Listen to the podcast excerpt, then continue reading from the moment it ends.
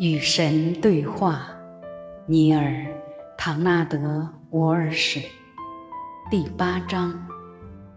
我什么时候才能学会得心应手地处理各种关系？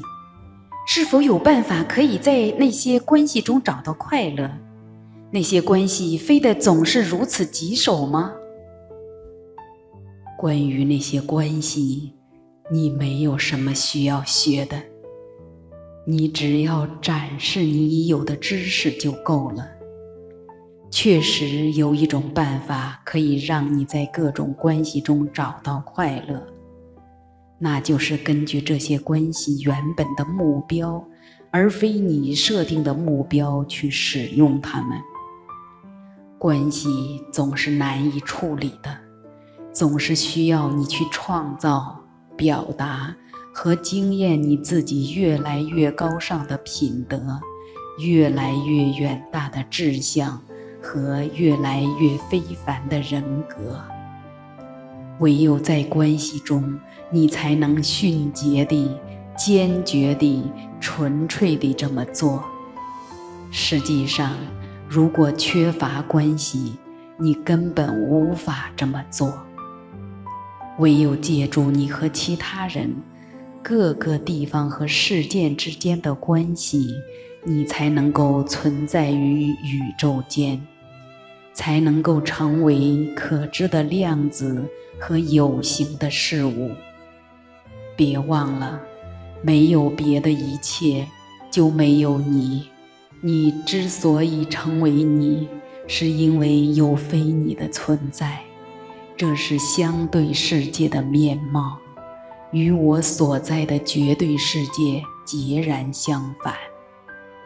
只要你清楚地明白这个道理，只要你深刻地理解它，你就能够本能地去珍惜每个经验，所有的人类遭遇与他人之间的私人关系，因为你明白，在最高意义上，他们是建设性的。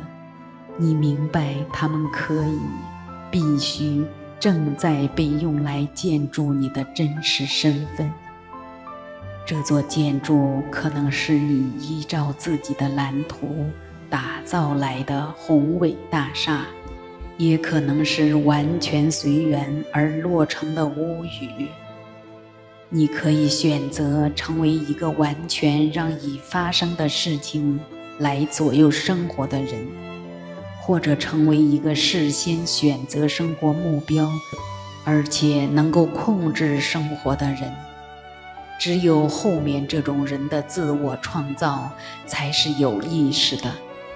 正是在后面这种经验中，自我才能得到实现。因此，珍惜每份关系，把每份关系都视为你的真实身份。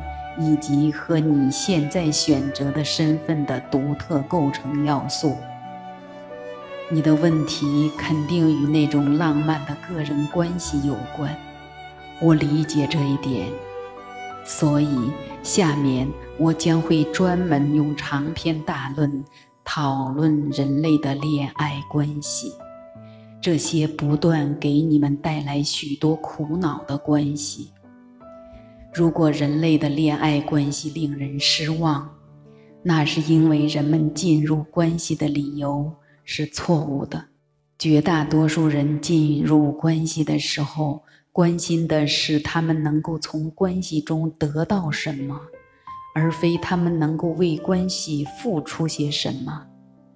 关系的目标是去确定你愿意暴露你自己的哪个部分。而非你能够虏获或者抓住别人的哪个部分。关系乃至生活的目标唯有一个：去获得和确定你的真实身份。说在遇到那个特殊的人之前，你什么也不是，是浪漫的，但却与事实不符。更糟糕的是，这种说法会给对方施加极大的压力。迫使对方去成为他或他本来不是的人。由于不想让你失望，他们非常努力地去成为你想要他们成为的人，去做你想要他们做的事，直到他们再也无能为力，他们再也不能满足你对他们的期望，他们再也不能饰演你指给他们的角色。于是，怨恨逐渐积累，愤怒随之而来，最终。为了拯救他们自己，这些特殊的对象开始要求做回他们真实的自己，更多的依照他们的真实身份行事。正是这个时候，你会说他们真的变了。说你心仪的人出现之后，你觉得人生完满了，是非常浪漫的。然而，关系的目标并非请别人来让你变得完满，而是请别人来分享你的完满。这就是所有人类关系的矛盾之处。你无需任何人便能完整地惊艳到你的身份，可是没有别人，你又什么都不是。这是人类经验的神秘和神奇。沮丧和欢乐，必须有深刻的理解和完全的自愿，才能够以有意义的方式生活在这个矛盾之中。我发现很少有人能够做到。在进入关系形成期的那些年，你们大多数人充满了期望，充满了性能量，你们的心是敞开的。你们的灵魂是热烈而欢乐的，在四十岁与六十岁之间，你们便放弃了你们最远大的梦想，抛下你们最崇高的希望，安于你们最低的期望，或者根本就已经没有的期望。这个问题如此重要，如此简单，然而却遭到如此悲哀的误解。你们最远大的梦想和你最美好的希望，必定与你深爱的别人有关系，而非与你深爱的自我有关系。你的关系受到的考验，必定与别人在多大程度上实现你的理想，以及你在多大程度上实现他或他的理想有关。然而，唯一真正的考验。却必定与你在多大程度上实现你的理想有关。关系是神圣的，因为他们为你提供了最难得的机会，实际上也是唯一的机会，让你能够在生活中制造和经验你关于自我的最高观念。当你认为关系为你提供了最难得的机会，让你能够在生活中制造和经验你关于他人的最高观念时，他们就会令你失望。但愿处在关系中的每个人都只关心自我：自我是什么人，在做什么事，拥有什么东西；自我渴望、想要和付出什么；自我正在追求、创造和经验什么。到时，所有的关系将会出色地完成他们的目标，并让他们的参与者感到非常满意。但愿处在关系中的每个人别去关心他人，而只只只是关心自我。这样的教导看起来很奇怪。因为你向来听说，在关系的最高形式中，人们只会关心对方。然而，我告诉你吧，你对对方的关注，你对对方的迷恋，正是导致关系令人失望的原因。对方过得好不好？对方在干什么呢？对方拥有什么东西呢？对方说的是什么呀？对方有什么心愿呢？有什么愿望呢？对方在想什么呢？期待什么呢？计划什么呢？大师明白，无论对方过得好不好，正在做什么，拥有什么，说什么，有什么心愿，要求什么，这一切都并不重要。对方在做什么，期待什么，计划什么，也都无关紧要。唯一要紧的是，在关系中你过得好不好。最懂得爱的人，是那种以自我为中心的人。你真是语不惊人誓不休啊！如果你仔细看看，你就会发现，其实我说的对。如果你无法爱你的自我，你就无法去爱别人。许多人犯下了错误。试图通过爱别人来爱自我，当然，他们并没有意识到他们正在做什么，这并非有意识的努力，但是他们内心深处是这么想的，在他们所谓的潜意识里面，他们想：如果我能够爱别人，他们也将会爱我就好了，那样我就是值得爱的。我就能够爱我自己。这样思维的反面是，许多人讨厌他们自己，因为他们觉得没有人爱他们。这是一种疾病。有些人真的得了缺爱症，因为实际情况是，别人确实爱他们，但这于事无补。不管有多少人向他们表达爱意。他们总是觉得不够。首先，他们并不相信你，他们认为你是想要操控他们，试图要得到某些好处。他们坐下来冥思苦想，不知道为什么会有人真的爱他们，所以他们并不相信你，开始想方设法逼你予以证明。你必须证实你是爱他们的。为了达到这个目的，他们也许会要求你开始改变你的行为。其次，如果他们终于能够相信你是爱他们的，那么他们马上就会担心你的爱会持续多久。所以，为了抓住你的爱，他们开始改变他们的行为，因而。两个人真的在恋爱关系中迷失了他们的自我，他们进入这样的关系是希望能够找到他们的自我，结果反而迷失了他们的自我。绝大多数情人之间的痛苦原因正在于他们的自我在恋爱关系中迷失了。两个人结合，本来满心以为一加一将会大于二，结果却发现一加一反而小于一。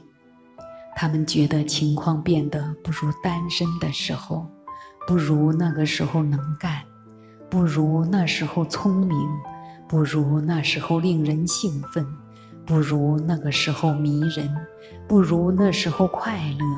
不如那时候满意，这是因为他们变差了。为了能够开始保持恋爱关系，他们放弃了他们大部分的自我。这并不是人们想要的恋爱关系。然而，对恋爱关系有过这种经验的人，多得你永远也认识不完。为什么？为什么呢？这是因为人们忘记了关系的目标。如果不知道彼此都是走在神圣旅途上的神圣灵魂，那么你们便无法理解所有关系背后的目标和理由。灵魂进入身体，身体获得生命，目的在于进化。你们正在进化，你们正在变化。你们正在使用你们的关系和其他一切来确定你们将要变成什么，这是你们到这里要完成的任务，这是创造自我的欢乐，这是认识自我的欢乐，这是有意识地改变成你想要成为的人的欢乐。这就是拥有自我意识的含义。你把你的自我带进相对的世界，是为了能够利用各种工具来认识和经验你的真实身份。你的身份就是你与其他一切的关系中创造出来的你自己。